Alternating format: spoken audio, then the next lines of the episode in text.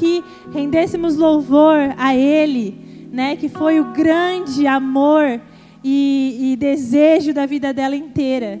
E por isso nós estamos aqui nessa noite para nos render ao Senhor em agradecimento, em louvor pela vida da pastora, pelo, por tudo aquilo que ela semeou, por tudo aquilo que ela trouxe é, em nossas vidas, tudo aquilo que ela gerou em nós de alguma forma.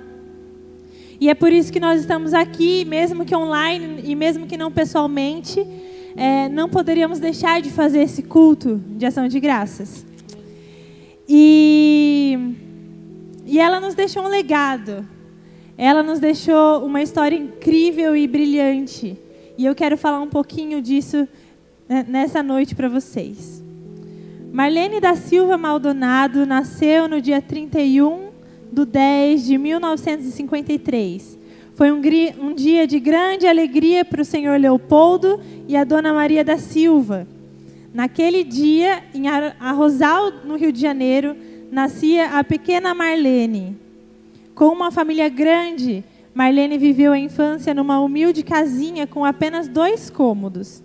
A família então se mudou para Mogi das Cruzes quando a Marlene tinha seis anos. Aos 18 anos, ela iniciou o curso de magistério na escola Washington Luiz, aqui em Mogi. Se casou com Márcio Bettini Maldonado, com quem teve três filhos: Fernanda, Márcio e Gustavo. A primeira turma de Marlene Maldonado como professora titular foi no Colégio Policursos, onde lecionou por 10 anos. Ela se graduou em, em pedagogia na Universidade de Mogi das Cruzes, Mogi das Cruzes e pós-graduou em filosofia para crianças na mesma instituição. Marlene fundou a antiga comunidade Jericó, que anos mais tarde se tornaria a Igreja Adoração e Vida. No ano de 2000, ela deu início à sua grande obra, a creche Sementinha.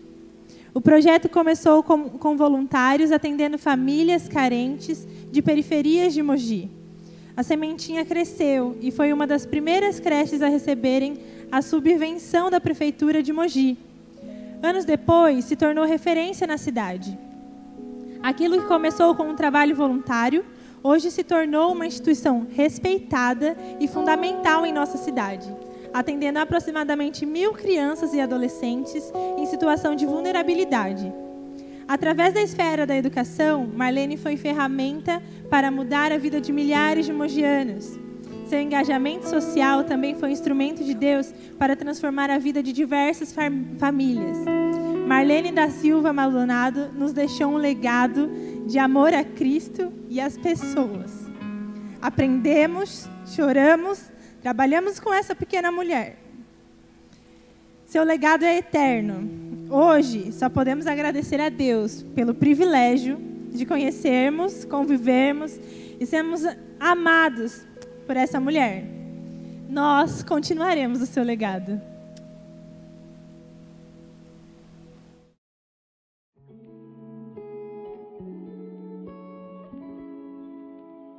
Uma referência para mim. Mãe de destino Marlene, ela era bondosa, engraçada, gentil e amorosa. Marlene Maldonado é uma pessoa que visitava os enfermos e eu fui uma das pessoas que recebi a única visita quando eu estava muito enferma. Amiga, irmã, irmã amiga, tinha empatia, tinha paixão por ensinar e apontar o caminho que é Jesus não desiste das pessoas. Foi e é minha referência de amor por Jesus. Aquela que sempre dizia: cuide de seu pequeno rebanho. Pastora Marlene é reverência a Jesus e a extensão do reino de Deus. Uma flor no jardim de Jesus. Inspiradora. Grande exemplo de comprometimento com o reino de Deus. Vovó Marlene é boazinha, carinhosa, zelosa pelas Escrituras. Uma referência de mulher de Deus para a minha vida. Um presente de Deus pra, para a minha vida. Sábia e apaixonada por Jesus. Resiliência. Criatividade, com certeza. Pensa numa mulher que viajava com as histórias incríveis dela. Uma mãe querida. Luz na minha vida. Força, garra e determinação. Mulher de oração. Amiga mais chegada que irmã. A pastora Marlene me ensinou a ser apaixonado por Jesus. Guerreira e generosa. Um exemplo de amor. Amorosa. Minha amiga e uma pessoa altruísta. Marlene Maldonado, para mim, é fonte de vida. Aquela que está sempre com um sorriso no rosto, independente das circunstâncias. É a pessoa que me inspirou a amar Jesus. Mãe de muitos. Acolhedora. A pequena serva do grande Deus. Princesa de Jesus. Boca de Deus. Uma avó maravilhosa, com certeza. Sementinha. Sementinha. A generosidade que havia nela. Isso vai estar guardado no meu coração eternamente. Para mim, uma grande amiga. Abençoadora. Mulher forte e guerreira. Acolhedora. Uma segunda mãe para muita gente. Uma árvore cheia de frutos. Discipuladora. Mulher de oração. Quem me ensinou a olhar para o alto e não desistir. Ela foi uma grande mulher, uma guerreira, uma, uma pessoa que nós passamos momentos lindos, rindo, passeamos e quando estávamos no grupo. Adoradora. Determinada, decidida. Inspiração e influência.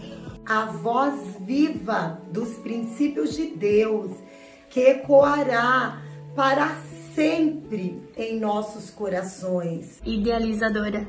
O dom da pastora Marlene contribuiu e muito para orientar muitas almas perdidas. A pastora Marlene foi uma mulher ousada e muito usada por Deus, uma grande mãe para mim.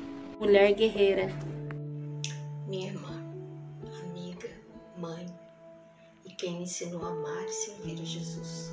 Sensacional minha querida mentora em educação por princípios, que deu sentido à frase: a soberania de Deus é inquestionável. É minha referência. Amiga. Apaixonada por Cristo. Encorajadora. Empreendedora social. Aquela que abria caminhos e sabia onde queria chegar. O abraço que me reconfortava Pastora Marlene Amiga. Uma heroína da fé. Guerreira.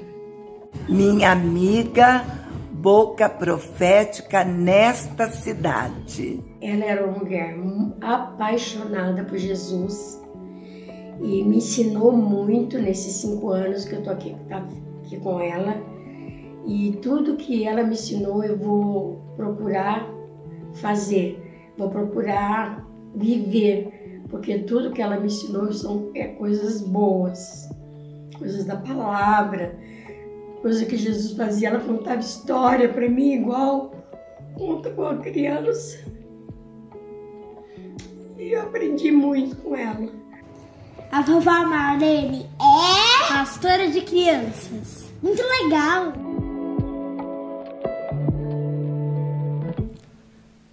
Boa noite mais uma vez a você que está aí no YouTube ou no Facebook nos assistindo.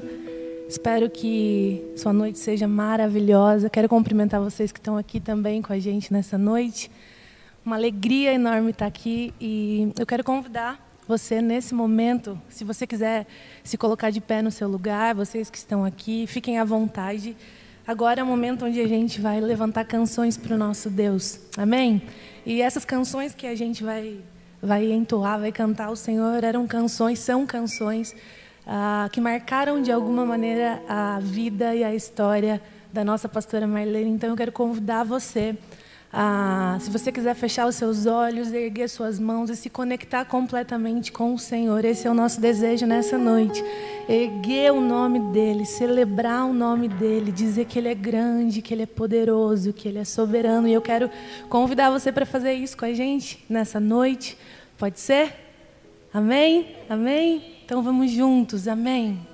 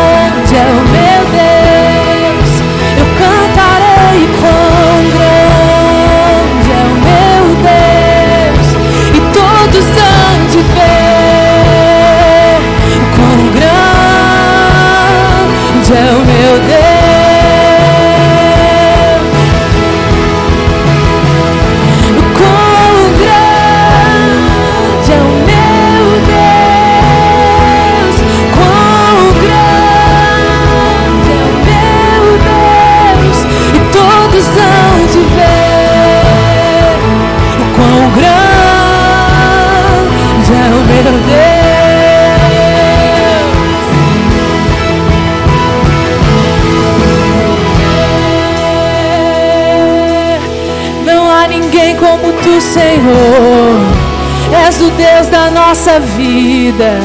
Quão grande,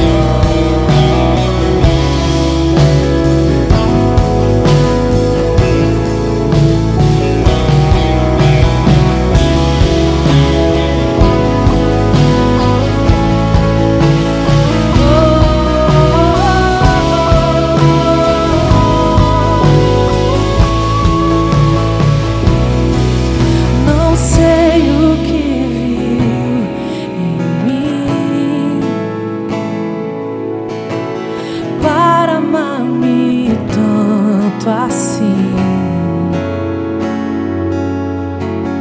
Tanta paciência, tanta misericórdia, me fizeste desejável para ti.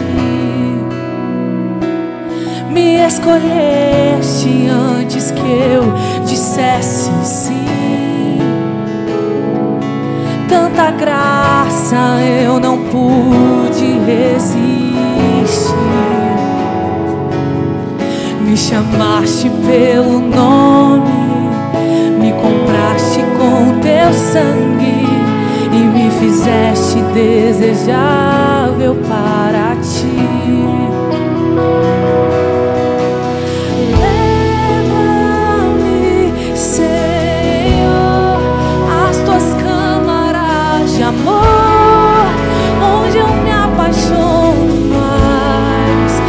我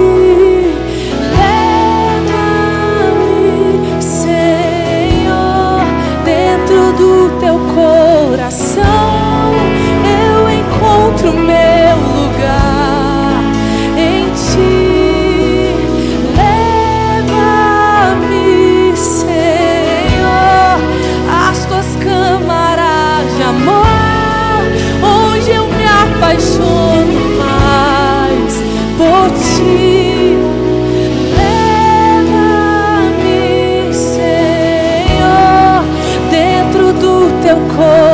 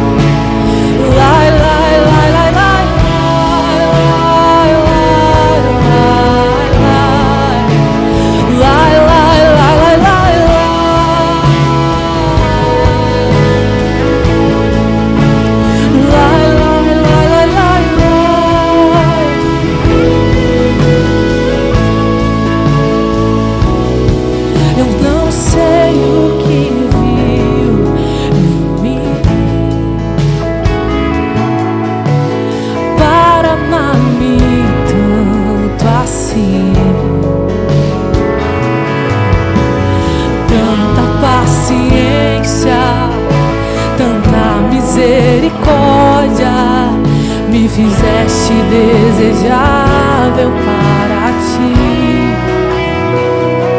Me escolheste antes que eu dissesse.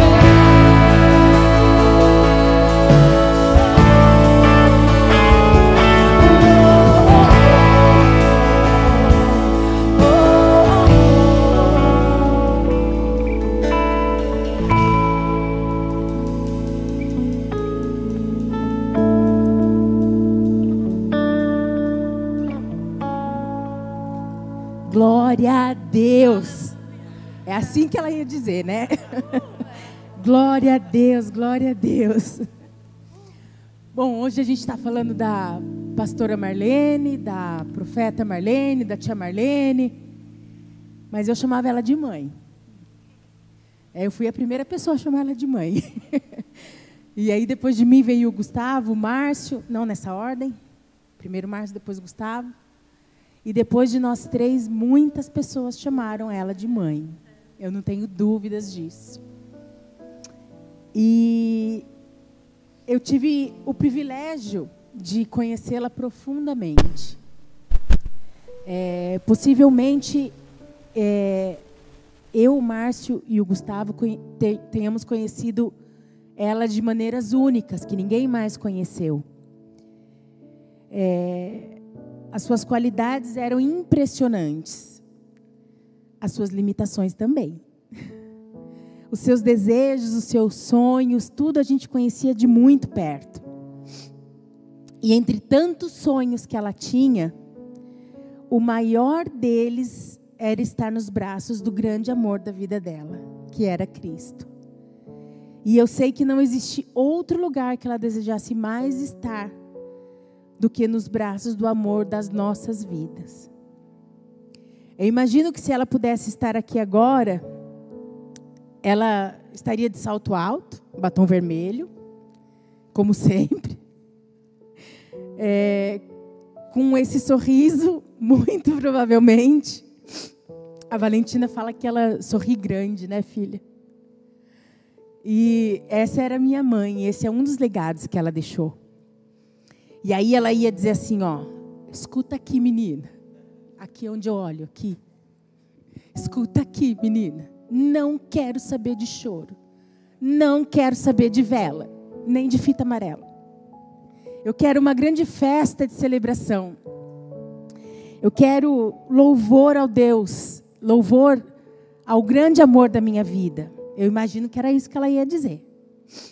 Eu, ela diria assim: eu quero que seu coração se alegre, porque eu estou onde eu sempre quis estar.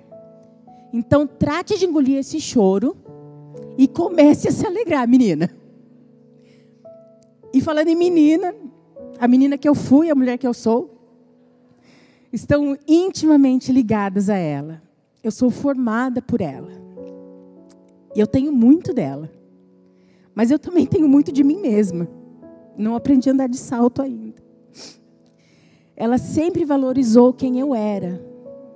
É, isso chama princípio de individualidade. É difícil separar o que é meu e o que é dela. Tá tudo muito misturado. Então, eu acho que eu sou parte viva do legado que ela deixou.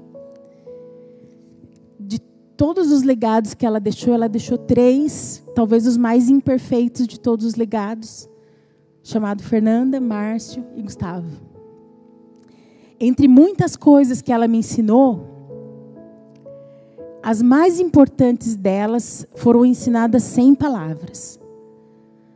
As mais importantes delas foram ensinadas com as atitudes dela, no dia a dia, na vida dela, nos 45 anos que eu convivi com ela. A primeira delas é amar a Deus sobre todas as coisas princípio de soberania. A segunda coisa que eu aprendi observando a minha mãe, buscar abrigo nele, em Deus, nos dias difíceis. Ele é o meu maior abrigo, ele era o maior abrigo dela nos dias difíceis. E a terceira coisa mais importante de tantas coisas que eu aprendi com ela é ser generosa com o próximo. Não só amar o próximo como a si mesmo, mas amar o próximo como Cristo amou. Isso leva a um outro nível, a generosidade. Nesses últimos dias, nesses últimos dez dias desde o falecimento dela, muitas pessoas me perguntaram, mas muitas pessoas mesmo, centenas eu diria, me perguntaram se nós precisávamos de ajuda emocional e até financeira. E aí eu fiquei pensando se nós precisávamos de ajuda. E eu experimentei um amor que eu ainda não conhecia, que é o amor dos irmãos, dos amigos que se transformam em irmãos. E eu fiquei pensando que maneira essas pessoas que queriam tanto me ajudar, tanto ajudar a nossa família neste momento, poderiam de fato nos ajudar. E como boa filha da mãe, Marlene, que eu sou, você pode fazer uma doação para o Instituto Sementinha. Muito provavelmente é o que ela diria. Eu não sei se tem um QR Code para pôr na tela, alguma coisa assim. Mas o site é institutosementinha.org.br. Você pode entrar lá e nos ajudar. Porque esse é um legado que ela deixou. E cuidando das coisas que ela cuidava, você pode cuidar da gente também. Da nossa família de três irmãos que sobramos, nós agora. Maridos, esposas, netos e netas. Então, essa que poderia ter sido a pior semana da minha vida, na verdade não foi, porque nós temos paz. E porque eu posso finalmente entender o significado de Filipenses 1:21, traduzido na vida da minha mãe. Porque para mim o viver é Cristo e o morrer é lucro. Agora eu não sei para quem eu passo a palavra.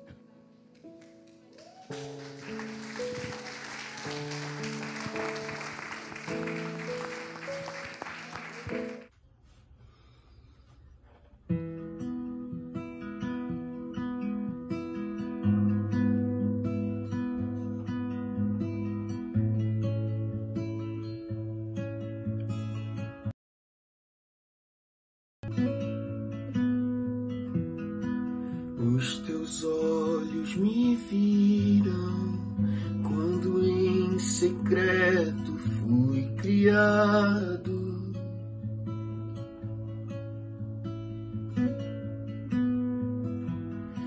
Os meus dias contados,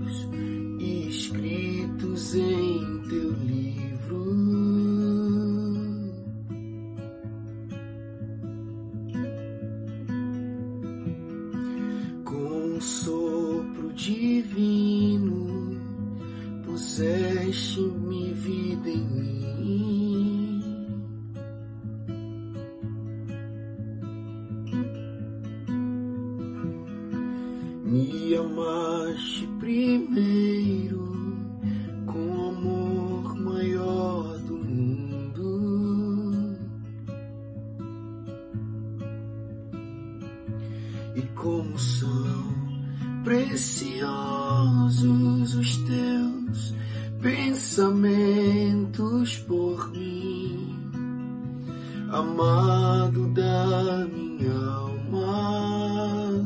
E como são preciosos os teus pensamentos por mim, amado da minha alma.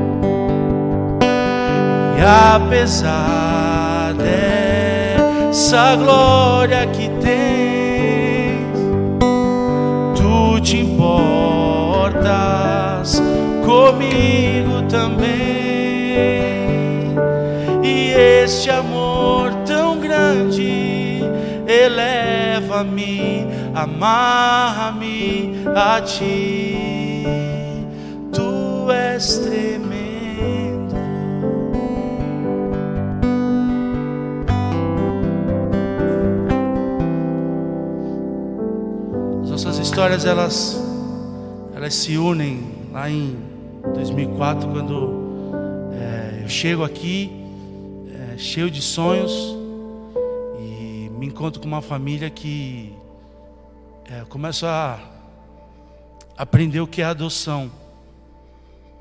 E de repente, todos, né, não digo nem só, nos acolheram. E, e esse lugar foi um lugar onde os meus melhores amigos eu trazia para cá. E a pastora Marlene sempre, sem nem me conhecia, já me colocou dentro da casa dela. E já você quer ajudar a gente, contribui lá no Sementinha, porque a primeira noite que eu dormi foi ali no Sementinha, em 2004, quando eu cheguei aqui. Não tinha lugar para mim ficar. E eu lembro que ela, não, você vai ficar, você não vai para casa, senão você não vai voltar. Eu ainda não era casado e, e meu primeiro púlpito que eu preguei foi, foi aqui no Adoração e Vida. Na verdade era a comunidade de Jericó. E eu lembro dela quando eu desci, ela me entregando uma palavra e eu lembro que eu falei para ela: Isso é impossível de acontecer na minha vida. E os anos passaram e aconteceu. Eu lembro dela no meu casamento, ela falou assim: Eu falei para você que ia acontecer. E das últimas vezes que a gente se falou, ela me deu parabéns pela família que eu tinha construído, que eu estava construindo, que em breve ela iria lá na Baixada e a primeira coisa que eu pensei nesse tempo do sábado que a gente ia comemorar, celebrar né, a, a vida, porque a gente não perdeu a pastora Marlene, a gente sabe onde ela está. Né? Eu falo quando ele voltar, ela vai, ela vai estar tá lá, a gente vai, vai, vai subir junto com ela ali. E a gente está se preparando. E eu pensei, o que, que o Márcio faria se acontecesse isso comigo?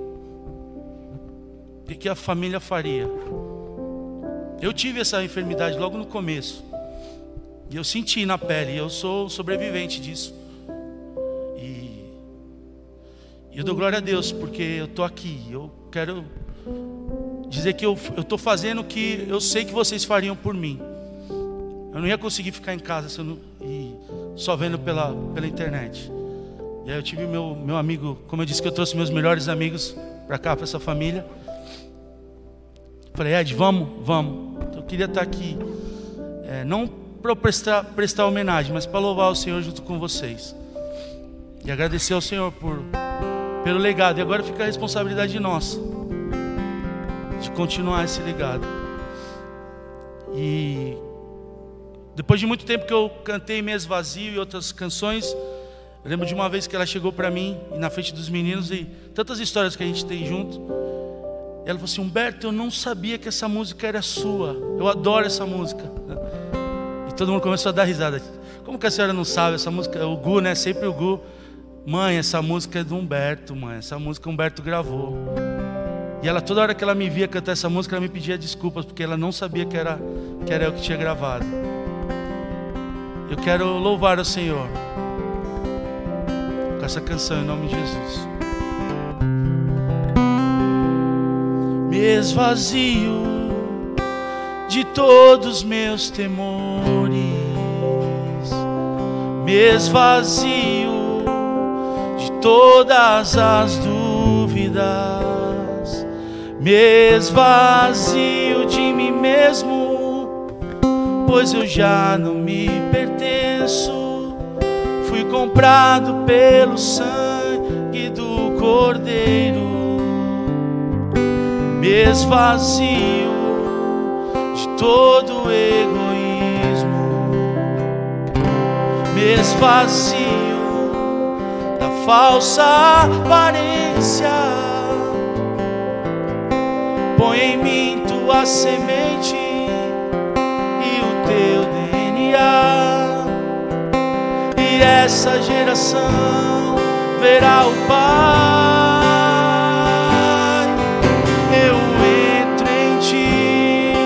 para ver quem sou. Brilha em mim para que vejam quem tu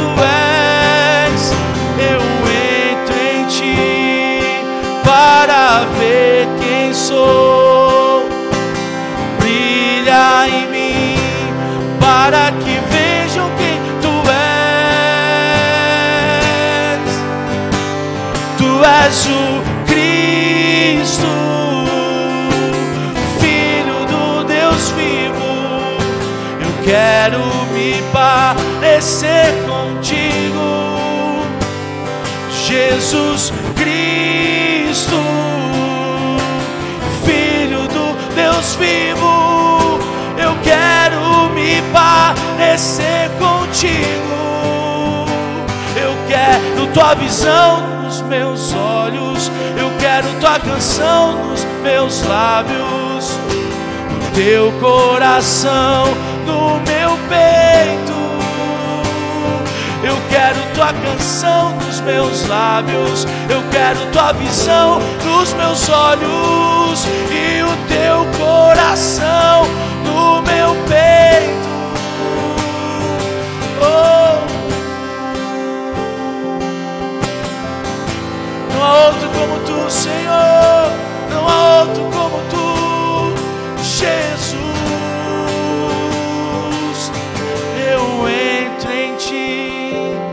Para ver quem sou.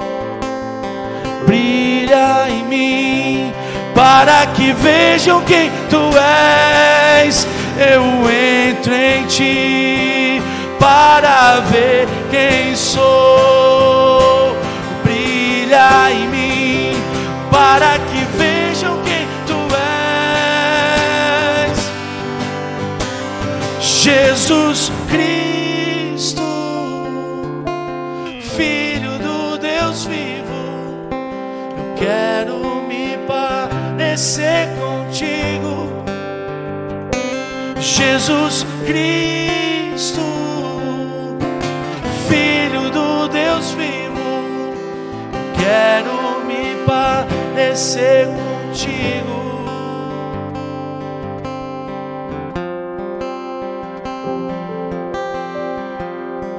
Obrigado, Jesus.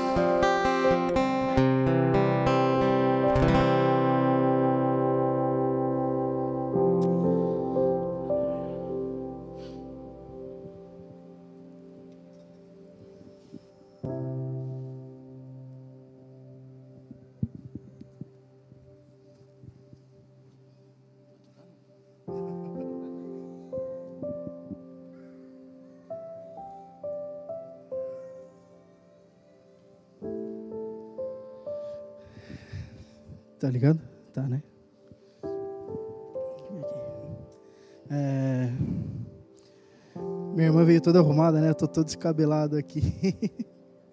que eu tô fazendo, na verdade, uma coisa que eu aprendi com ela, que é o servir por trás das câmeras, né? Tá lá fazendo, subindo a live, descabelando, porque no, o bendito do YouTube resolveu não funcionar ou que o Facebook para do nada. Então, a gente fica tenso ali o tempo inteiro, mas isso acho que faz parte do legado dela, né? E o que eu tenho falado da minha mãe, assim, o, a nossa história já do começo já já foi meio que um milagre ou foi complicado. A gente ela brincava que a gente nasceu junto, porque quando eu nasci foi uma cesárea porque eu não queria sair, a placenta saiu antes de mim. E ela teve uma hemorragia e eu fiquei sem respirar por um bom tempo, assim. Então foi um dia que ela renasceu, porque ela estava quase morrendo de hemorragia. E eu lá sem respirar e, e Deus foi bom com a gente desde o começo. É, nesses dias eu tenho refletido muito assim sobre o, o legado dela e as coisas que a gente tem feito e e me lembrei de, de quando meu pai faleceu. Eu voltei, eu estava na Argentina, voltei, fiquei dez dias aqui. E, e esse pensamento me fez escrever o que eu escrevi no dia que ela faleceu. Porque nos dez dias que eu fiquei, fiquei aqui, eu dormia na cama com ela lá, ela chorando pelo meu pai. E ela contou de um sonho que, ela, que, eles tiver, que ela teve. Que meu pai estava sentado numa mesa, comendo um banquete gostoso, um monte de comida legal assim. E ela sentada do outro lado do, de uma sala, comendo um peixe que tinha que cheio de espinho, que ela ainda tinha que descascar, descascar, tirar os espinhos ali. E era muito difícil de comer. Ela falava e ela via o meu pai lá, e ela olhava assim e falava que meu pai ria nesse sonho. E eu sei que ela, ela entendeu que era o, o tempo dele ir desfrutar com o pai e dela continuar aqui trabalhando. E, e nesses dias eu dela no hospital, até comentei com algumas pessoas, eu eu senti que meio que Deus me preparando durante esse período. E eu brigava com Deus, discutia com Deus, barganhava com Deus, falava, Deus, deixa ela aqui mais um tempo, deixa ela aqui, ainda tem muito para fazer. E Deus mais uma vez me ensinou sobre o tempo, mesmo depois que ela foi, ela ainda me ensinou muita coisa. E era o tempo dela agora ir lá tomar tomar o café dela com Deus, com pouco manteiga, e desfrutar do amado dela. Foi muito difícil entender e, e saber disso foi, foi confortante, assim, de, de saber que Deus está no controle, que não foi por causa de, de uma doença, ou não foi por causa de uma do, de um vírus, de um demora para ir para o hospital, talvez. Mas foi porque era o tempo dela ir descansar. E a gente agora tem chegado o fruto dela. Assim, o que mais me impacta o tempo inteiro é quando a gente estava orando por ela. Teve uma movida de não sei quantas pessoas orando pelo mundo, não é? Não foi só aqui, pessoas que a gente nem conhecia, que a gente mal sabia, estava orando por ela, pessoas que a gente não tinha contato, estava orando por ela. E a gente entende, e foi importante para mim entender a importância do legado de que ela deixou e de que marcou não só nossas vidas, como a gente fala aqui agora, mãe de muitos. Ah, não sei se tem feminino de Abraão, que foi Abraéia. Mas hoje em dia, quando eu falo da minha mãe, eu posso dizer que ela deixou um legado deixou uma responsabilidade, deixou sementes que ainda estão germinando, sementes na nossa vida, ensinamentos. E, e como minha irmã falou, aproveitar de novo, se você quer fazer alguma coisa por ela, quer fazer uma coisa para que vai deixar a gente feliz, doa para o Instituto Sementinha em vez de mandar uma flor, mandar, manda uma doação lá para a sementinha, que o, o coração dela estava nisso também. Na verdade, o coração dela era isso. Ela viveu o evangelho e lutou e brigou pelo evangelho até o seu último fôlego. Falando com a Karina, ela ela falou que ela literalmente morreu fazendo o que ela gostava, que provavelmente ela pegou essa essa doença e indo visitar as pessoas, levar o amor, levando uma cesta básica, levando o abraço, e ligava para um, ligava para outro, movia um, movia outro. Então, o legado dela foi. Eu ainda estou vendo o que, que é, a gente não tem ideia da, tão, da distância que foi. E, e é isso, a gente vai sentir muita falta dela, mas eu espero ser um pouquinho do que ela foi no reino. Isso aí.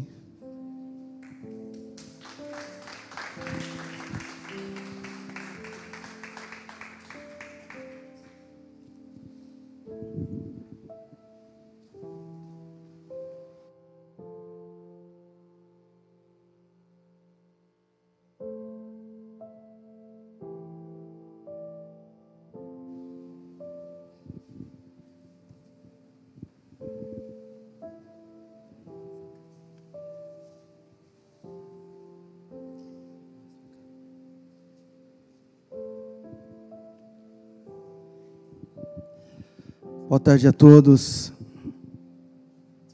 Boa noite. Escolhemos começar essa, esse, esse culto de adoração a Deus nessa viração do dia. É, Mas aquela manhã do dia 5 de agosto estava mais triste. Tínhamos perdido a batalha de 20 dias de luta. Mas o que falar desta mulher? Perdemos uma batalha, mas que ao final ela venceu. Pastora, evangelista, profeta, educadora, professora, tia, avó, sogra, amiga, Marlene Maldonado, mãe. Em muitas conversas que tive com a minha mãe a respeito da vida e também da morte, ela me dizia que seu velório gostaria que fizéssemos um culto de gratidão e adoração a Deus com músicas.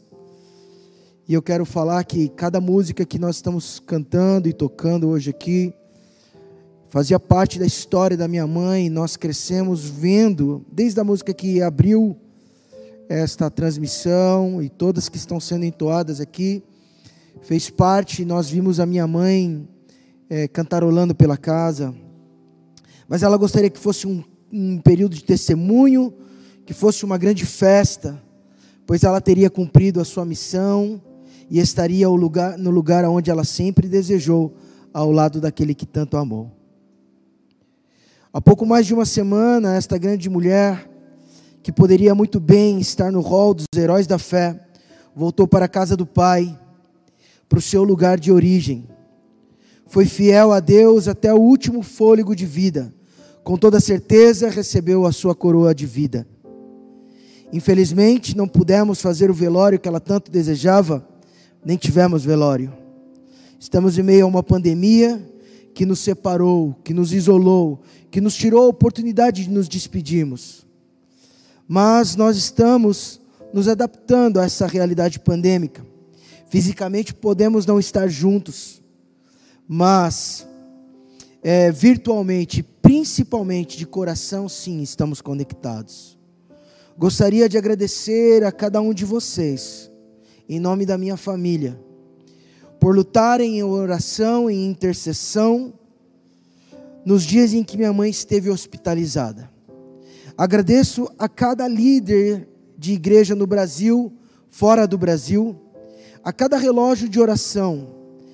Foram milhares de pessoas é, que oraram e clamaram pela vida da nossa mãe. Foram centenas de mensagens de conforto nesses dias difíceis, mas Deus sempre sabe o que faz. Realmente não foi como imaginávamos. A dor, a perda são irreparáveis. O vazio é gigante. Sabemos que ela é insubstituível e que fará muita falta sua abnegação e desprendimento ao abrir a sua casa para o início da nossa comunidade, do nosso nossa igreja. Para também que pessoas pudessem ter um lugar para morar, tantos que passaram pela nossa casa, alguns que se tornaram irmãos, como o Arnaldo, o pastor Arnaldo, que é o nosso irmão de mais de 14 anos de história sua generosidade em cada mesa posta.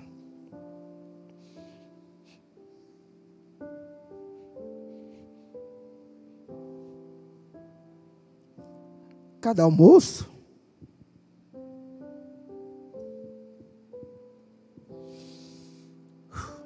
Cada almoço.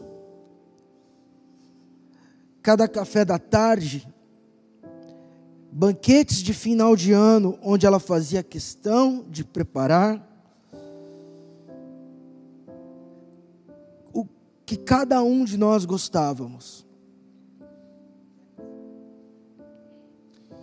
Cada presente, a sua alegria de passar tempo com seus netos, do seu cuidado, da sua preocupação com todos. Aprendemos com ela a amar pessoas. Aprendemos a dividi-la com a igreja, sempre dedicada ao ensino da palavra, ao discipulado. Uma mulher cheia de dons. Sentirei falta. até mesmo das brigas, naqueles momentos em que eu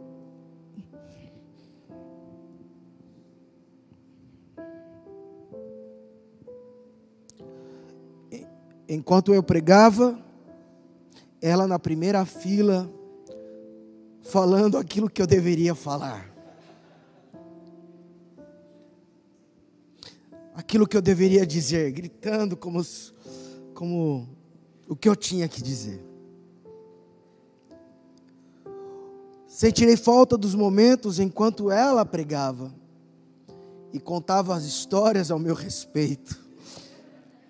Geralmente das coisas que não deveria fazer e depois dizendo que eu iria brigar com ela, e que de fato eu brigava. Vou me lembrar dela cantarolando canções de adoração em sua casa, todas essas canções que estamos cantando e muitas outras, das suas inúmeras gafes, das músicas do Roberto Carlos. E eu sei que além do horizonte existe um lugar bonito e tranquilo, e a gente vai se encontrar. Memórias, lembranças.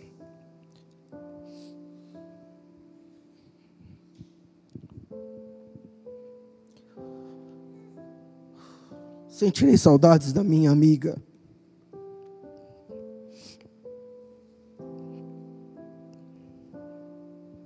Uma mulher respeitada na sociedade comprometida e engajada por sua paixão e engajamento e, em, e o entendimento de pastorear não somente uma igreja, mas toda uma cidade. Sentirei saudades desta mulher guerreira, forte, resoluta, incisiva, mas ao mesmo tempo frágil, por vezes insegura, doce, totalmente humana. Mas devemos seguir. Agora é momento de lembrar de tudo que ela nos ensinou e assumir o legado, recomeçar, continuar, porque eu sei que essa era a vontade dela. Ainda me lembro da minha última conversa com ela, sentados no, sentados no sofá de sua casa, seus ouvidos sempre prontos, suas palavras sempre pontuais de exortação, mas principalmente de encorajamento me lembrando de minha identidade em Deus. Palavras essas que me fortalecem para prosseguir. Minha mãe sempre foi o meu maior referencial, de uma pessoa apaixonada por Deus, que vivia com um único objetivo nessa vida: fazer Cristo conhecido e glorificá-lo através de tudo o que fazia. Sempre serei grato pelo seu amor, por sempre acreditar em mim, mesmo quando nem eu mesmo acreditei por semear a palavra em todas, em todas as pessoas de nossa família, por revelar a Cristo através de sua vida. O legado dos meus pais, Márcio e Marlene, como comunidade Jericó, Igreja Adoração e Vida, Instituto Sementinha, não é só meu, da minha família, mas nosso. Nosso. E a, e a melhor maneira de honrarmos o que nos foi deixado é assumirmos com todo amor e zelo e respeito a história escrita e chegarmos mais longe de onde eles chegaram. Quero honrar a Deus por todo o tempo de vida de minha mãe aqui nesta terra. Honrar a memória de uma mulher que viveu uma vida toda para glorificar a Deus. Continuamos confiando no amor de Deus, na bondade, na fidelidade de Deus, e em todo tempo sabemos que Ele é bom. E sei que um dia estaremos juntos novamente, porque, como diz a canção, para quem tem fé, a vida nunca tem fim. E esse é o nosso caso. Louvado seja Deus.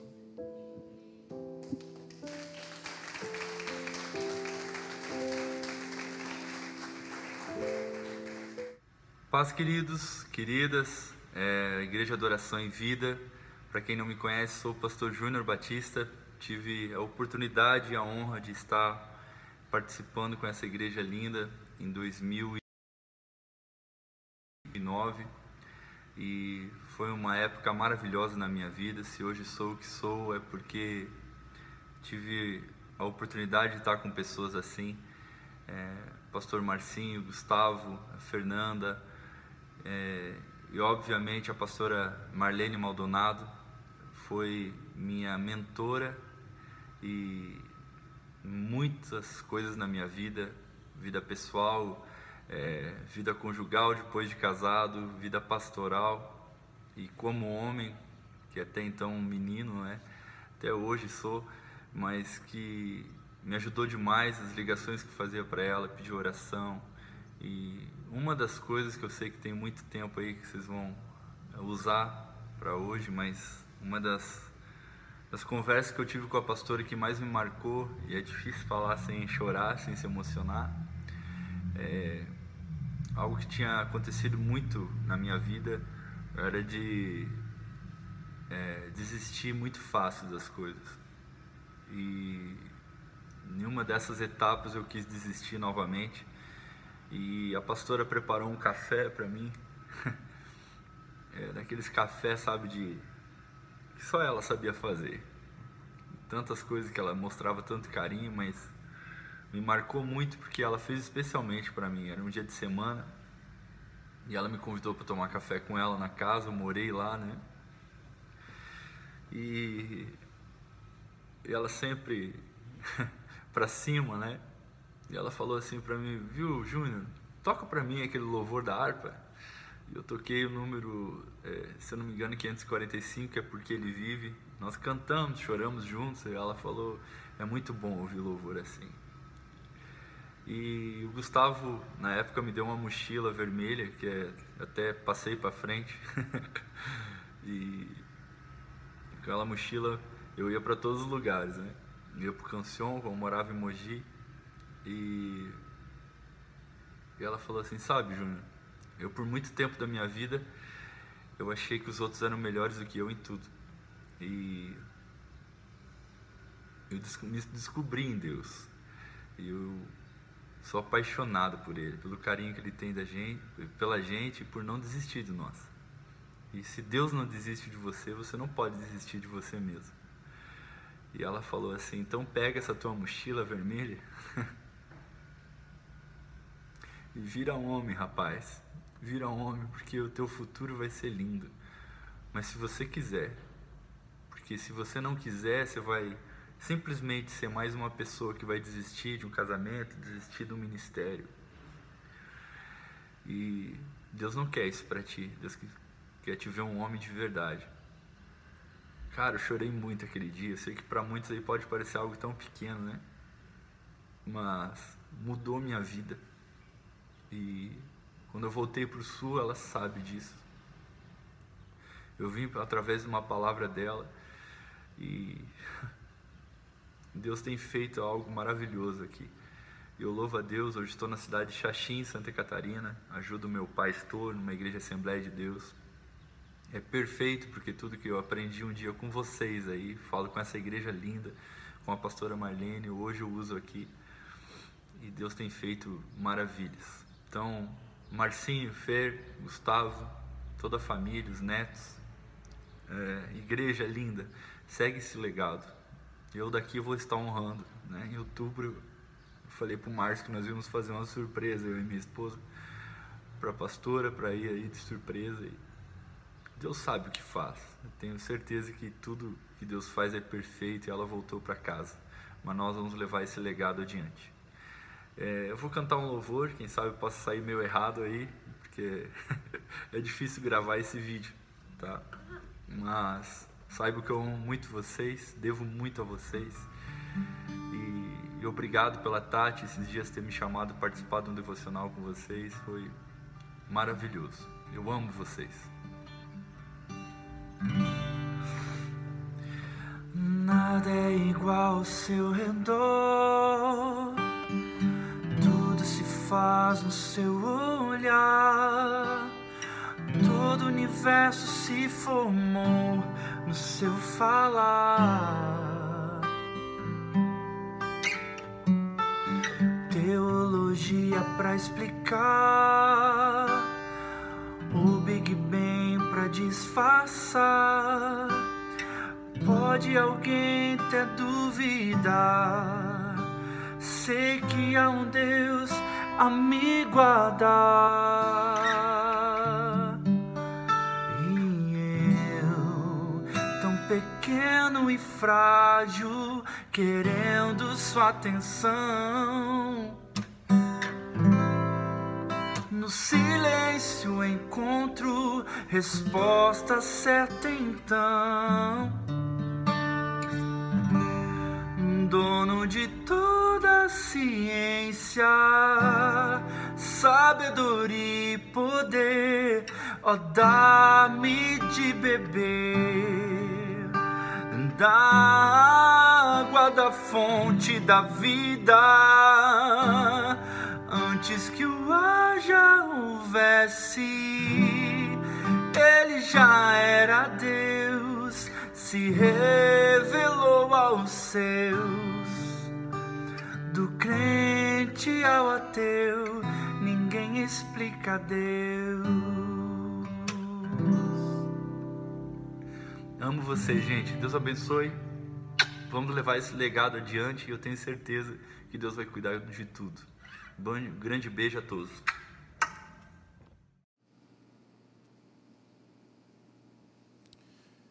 Boa noite, igreja, graça e paz.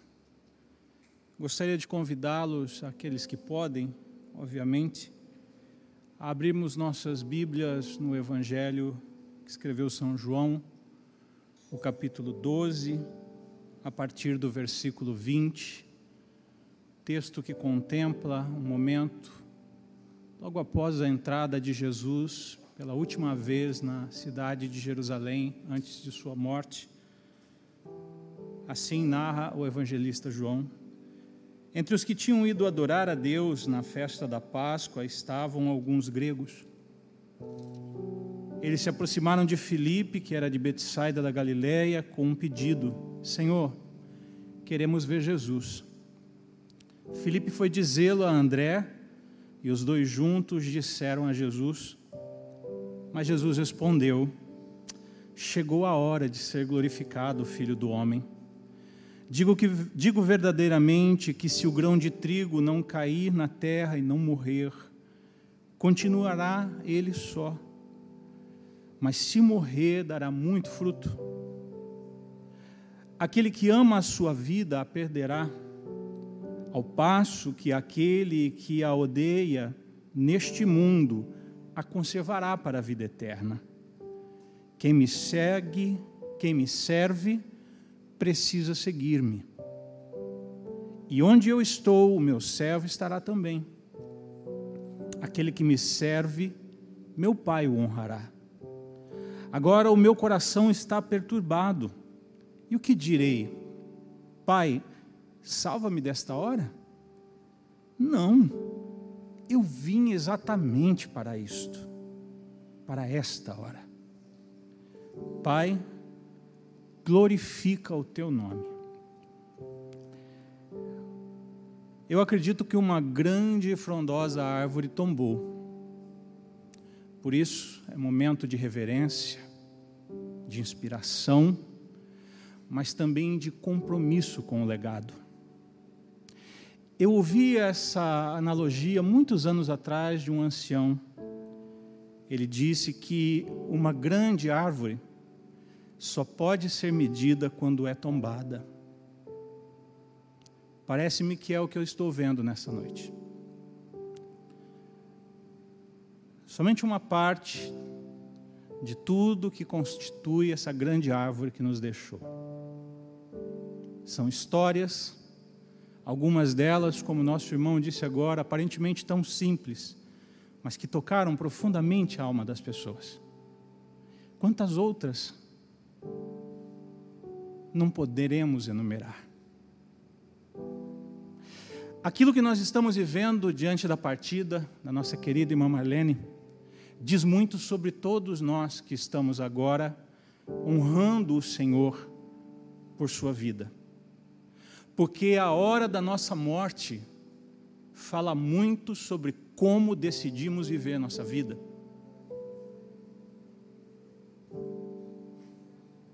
Isso me faz lembrar de um, uma reflexão do Oswald Chambers no seu livro Tudo para Ele. Ele diz: Olha, parece-me que nesse tempo muitos crentes estão querendo escolher o altar do seu sacrifício, mas não somos nós quem o escolhemos, é Deus quem escolhe por nós. Ele não falava da morte, ele falava da vida. Ele falava daqueles que ficam se debatendo entre a vontade de Deus e a sua própria vontade. Ele falava de pessoas que, embora tendo tido uma experiência com Deus, ficavam perdidos na jornada, se debatendo entre um caminho e outro, se ficavam aqui ou se iam para colar, se se entregavam ou se não entregavam. O que eu faço? O que Deus quer? E o problema desse tipo de situação é que a vida vai passando. E olha, não são apenas os cristãos que tendem a perder sua vida no sentido dito por Jesus. Muitos homens e mulheres, em todas as gerações, de muitas religiões e de muitas maneiras, perdem sua vida. Perdem sua vida porque não a vivem, passam por ela. É por isso que eu acho que esse momento fala sobre nós esse momento pergunta dentro de nós: como estou vivendo minha vida? O que é que eu estou fazendo dela? Porque no final das contas, nós não podemos ajudar as pessoas que nós mais amamos. Eu acompanhei esses dias essa aflição. Se a gente pudesse, a gente trocava de lugar, mas a gente não troca. Dois estarão numa cama. Um vai ser levado e o outro vai ser deixado. Ninguém responde pela vida de ninguém. Ninguém diz quando e como as coisas acontecem na vida de ninguém, por mais próximo que seja, nem um filho por uma mãe, nem um pai por um filho.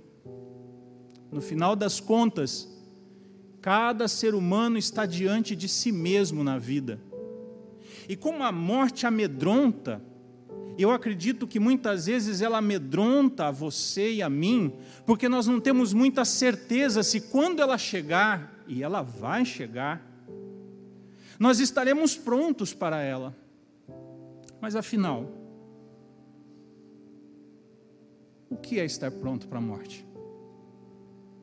Soube, depois da partida de Mãe Marlene, que ela me mandou um recado, só me foi dado depois da sua morte.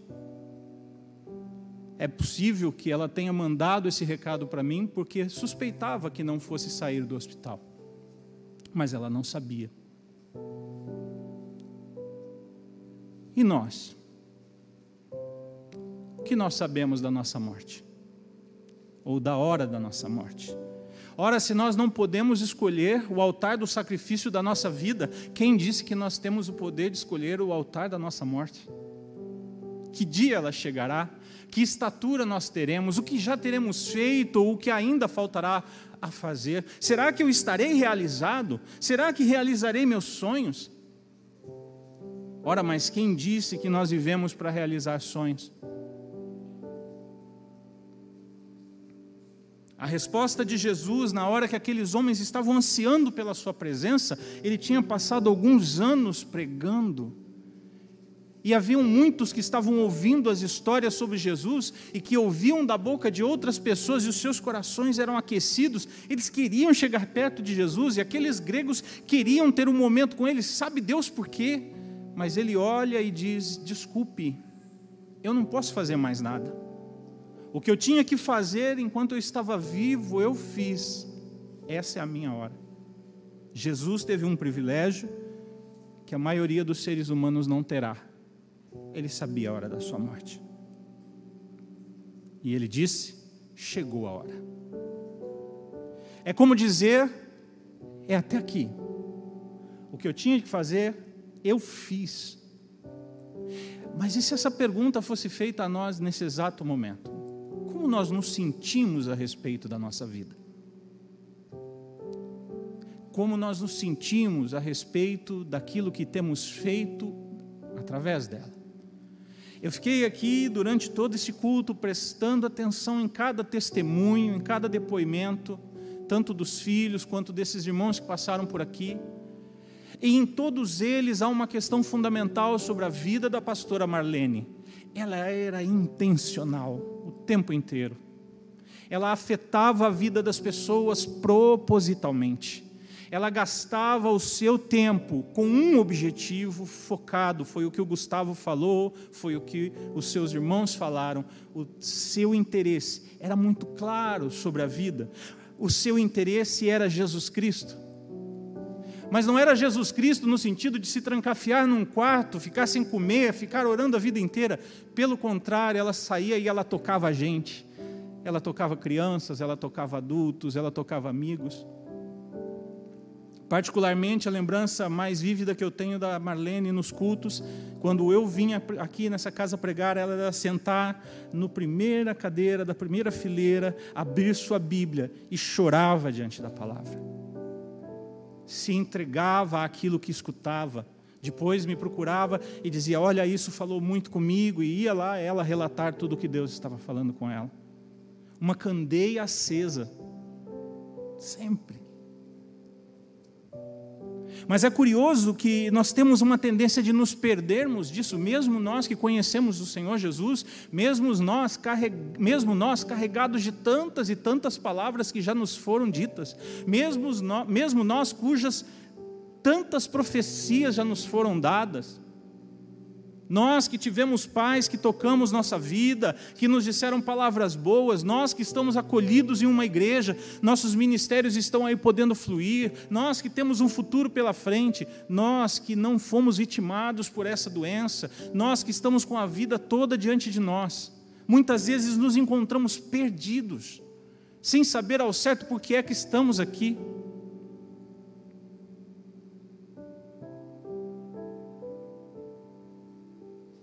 E se fosse para nós dizermos hoje por que é que nós vivemos? Esses dias eu estava lendo um livro de, do evangelista americano Dwight Lyman Moody, que viveu no século XIX, e ele diz: Olha, tem uma maneira muito simples de você descobrir o que é que enche o coração de uma pessoa. Basta você prestar atenção no que ela fala, dizia ele. Porque se ele ama muito dinheiro, ele fala todo o tempo sobre dinheiro. E se ele ama a terra, ele não tem outro assunto se não for posses, terras, propriedades, escrituras. Mas se ele ama o céu, ele fala sobre o céu. Ele gosta das coisas do céu, ele se interessa pelas coisas do céu.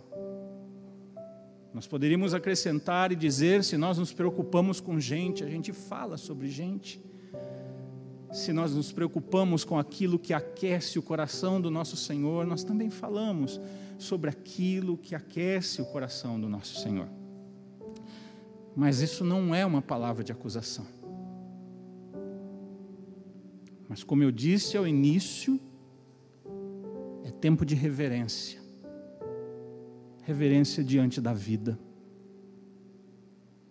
e da morte. É tempo de inspiração.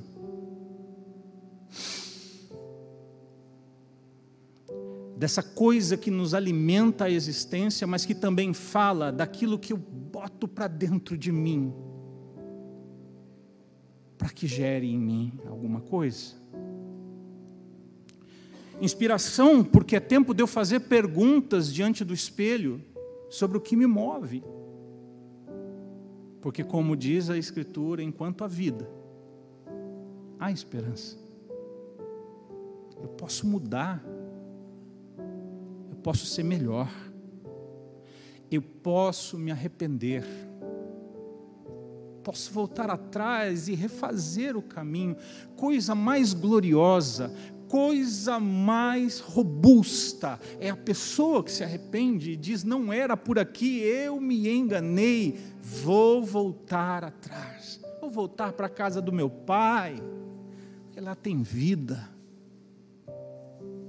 Que o Senhor nos ajude nesse momento de peso a pensar nessas coisas. E se ao olharmos para dentro de nós mesmos, nos depararmos com caminhos que não deveriam estar sendo trilhados, que o Espírito Santo do Senhor nos dê a graça de nos levantarmos desse lugar e sairmos dele. Eu encorajo você nessa noite de reverência e de inspiração. Saia dos lugares que te oprimem, saia dos lugares que te apequenam, que te roubam a vida abençoada que Deus te deu. Volte atrás, peça perdão. E se essa reflexão te faz lembrar de alguém que ficou pelo caminho, vá até ela. De uma palavra mal falada, retire-a. De uma mágoa plantada no coração de alguém, se arrependa. Mas se porventura é maior do que isso, e você diz, Adriel, a verdade é que eu não sei direito, e eu morro de medo da morte, porque na verdade eu não sei direito porque eu estou vivendo, dobre seus joelhos hoje e diga: Senhor, me ajuda, porque eu quero crescer como a, a semente que é botada na terra e ela explode em vigor para se tornar uma grande árvore. Desde um tempo para cá eu comecei a cuidar de plantas como parte de um processo terapêutico para cuidar da minha saúde, eliminar a ansiedade. E recentemente a esposa do meu filho, a Gisele, ela, me, ela comeu um abacate muito gostoso. E era tão gostoso que ela resolveu plantar a semente de, abacate, ela colocou num copo com água e ao fazer isso, o rebento explodiu do meio do caroço, rachou ele no meio e cresceu. E ela trouxe para mim e falou: Pai, você não quer plantar? E imediatamente eu fui lá no quintal, preparei uma terra num vaso e meti a semente lá. E essa manhã, quando eu fui aguar minhas flores lá, minhas plantas, e eu joguei água no abacate, eu vi que ele tinha folhas novas. E eu fiquei pensando, eu ainda vou comer abacate dessa árvore. Porque toda a potência de vida que tinha dentro daquela semente veio à luz. Porque ele tem que ser um abacateiro bênção, a graça, a maravilha da vida está naquela pequena semente. Portanto, torne-se nisso. Deixe que Deus plante sementes verdadeiras, porque aquilo que nós ouvimos hoje aqui sobre essa irmã não é fruto de um esforço pessoal. Eu vou ser a mãe, eu vou ser a evangelista, eu vou ser a cuidadora de crianças, a pedagoga. É potência de vida, é aquilo que ela deixou que o Espírito Santo pusesse dentro dela e ela deixou que viesse a luz. E hoje nós estamos aqui falando dela.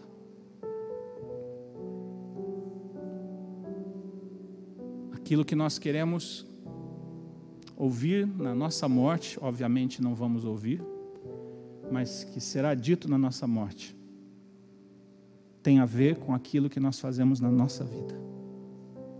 E nessa noite, é tudo que importa.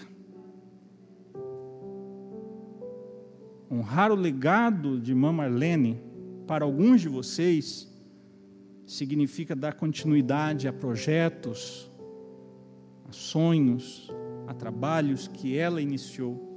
Mas para muitos de nós, não. Para muitos dos que agora acompanham, não. Para, para nós, mas para nós todos, honrar o legado dessa mulher é viver intensamente na presença de Deus e deixar que Ele nos torne o melhor ser humano possível, o melhor servo possível a pessoa mais sensível e mais dedicada ao próximo que nós possamos ser.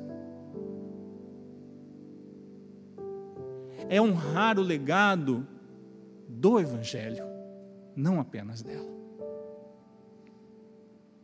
É sermos bons pais, boas mães, bons maridos, boas esposas, bons filhos. Não se trata de edificar igrejas apenas ou de fundar instituições, mas diz respeito à maneira que nós vivemos todo dia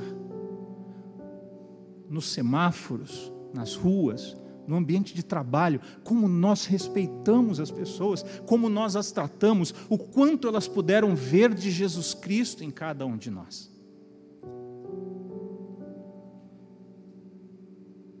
E é o que eu espero. Que nós possamos seguir o exemplo do nosso Mestre sendo inspirados pela vida e pela morte da pastora Marlene Maldonado. E a ela, pastora Marlene, nós não dizemos adeus, nós dizemos até breve, pastora. Que Deus nos abençoe em nome de Jesus.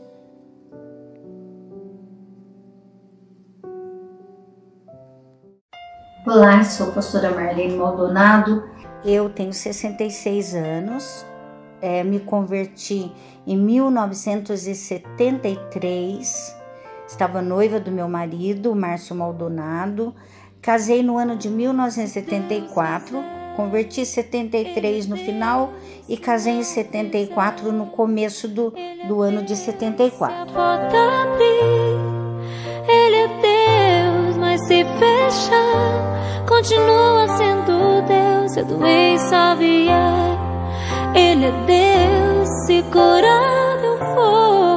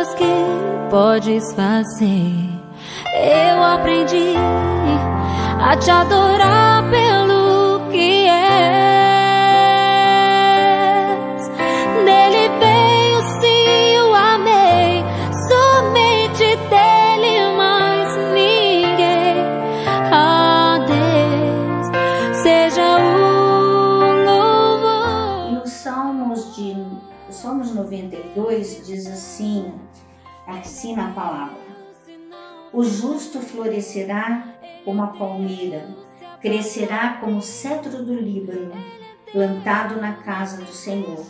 Florescerão nos atos do nosso Deus, e na velhice darão frutos, e serão cheios de seiva e de verdor, para anunciar que o Senhor é reto, que Ele é minha rocha e nele não há injustiça. Então, olha que coisa linda para nós meditarmos. Foi Deus que disse isso, né?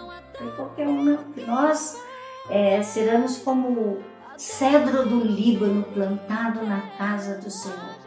E ainda na velhice nós daremos frutos. E os nossos frutos serão terão verdor, terão seiva. Então, isso faz com que a gente fique animado de novo, né? Isso nos anima, isso nos traz esperança, isso nos faz lembrar que nós temos um Deus grande, poderoso, bondoso, que a misericórdia dele dura para sempre. E eu deixei aqui uma, quero deixar aqui uma frase para vocês que eu li que é de Shakespeare. O tempo não volta atrás. Portanto, plante o seu jardim e decore a sua alma, em vez de ficar esperando que lhe tragam flores. Gostei muito dessa frase. Eu tomei ela para minha vida e tomei essa palavra para minha vida. Espero que ela faça bem para o seu coração, que você volte a ler, medite nela e reflita. Deus te abençoe.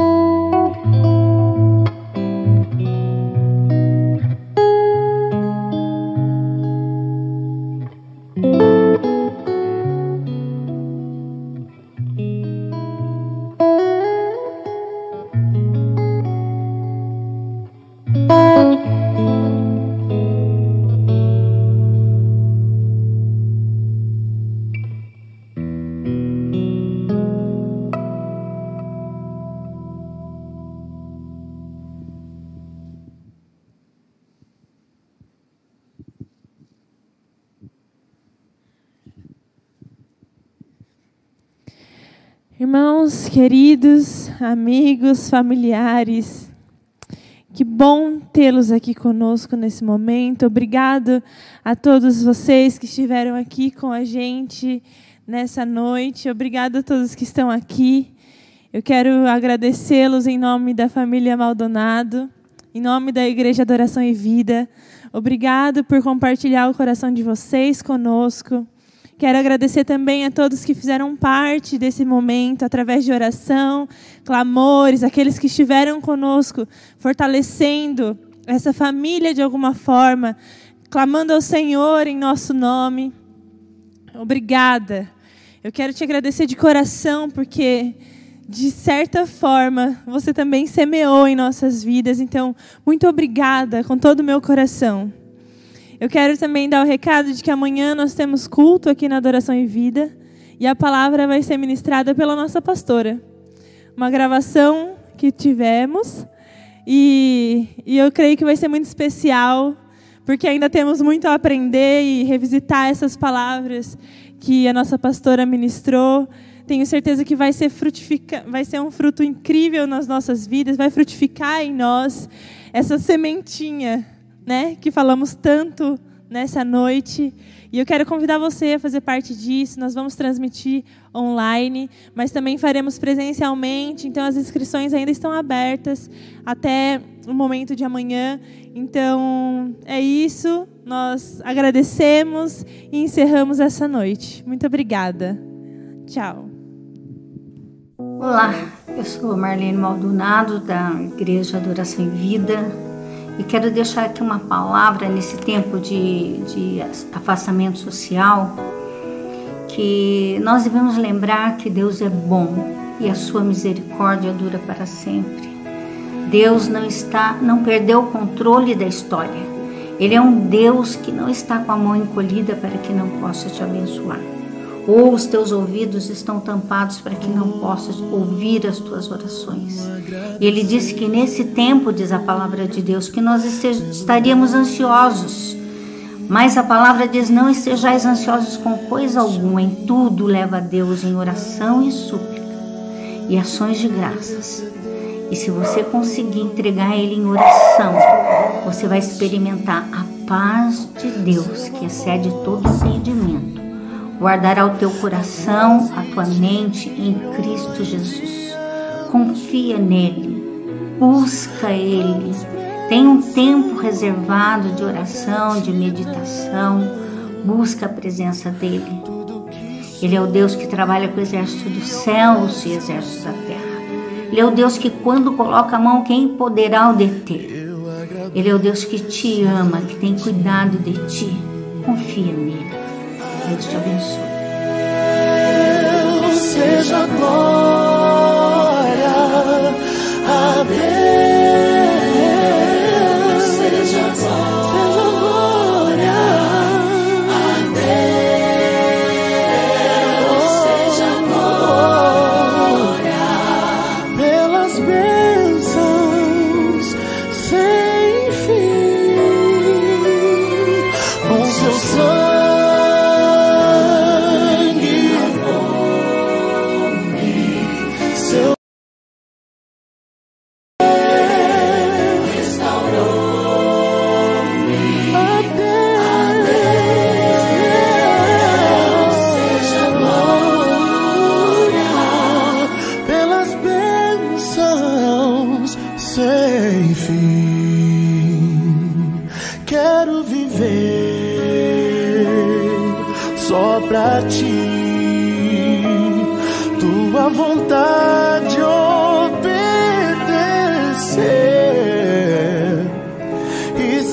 apply